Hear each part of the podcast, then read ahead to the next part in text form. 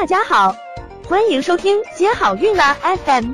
如果你正在准备孕育宝宝，却不知道怎么科学备孕，或者正和试管婴儿打交道，都可以来听听我们的好运大咖说。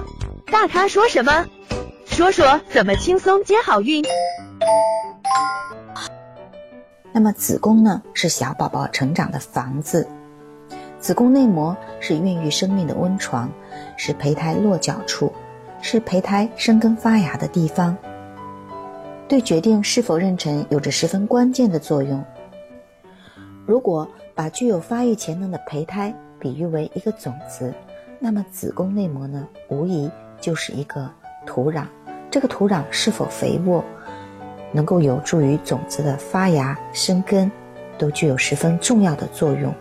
那么，比较适合胚胎种植的子宫内膜的厚度是八到十四毫米。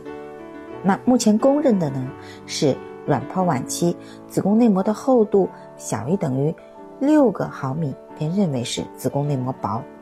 但是呢，即便是子宫内膜薄的状况，仍然有妊娠的可能。目前报道的最薄的内膜的成功妊娠呢，是三到四毫米左右的内膜，也有成功妊娠的报道。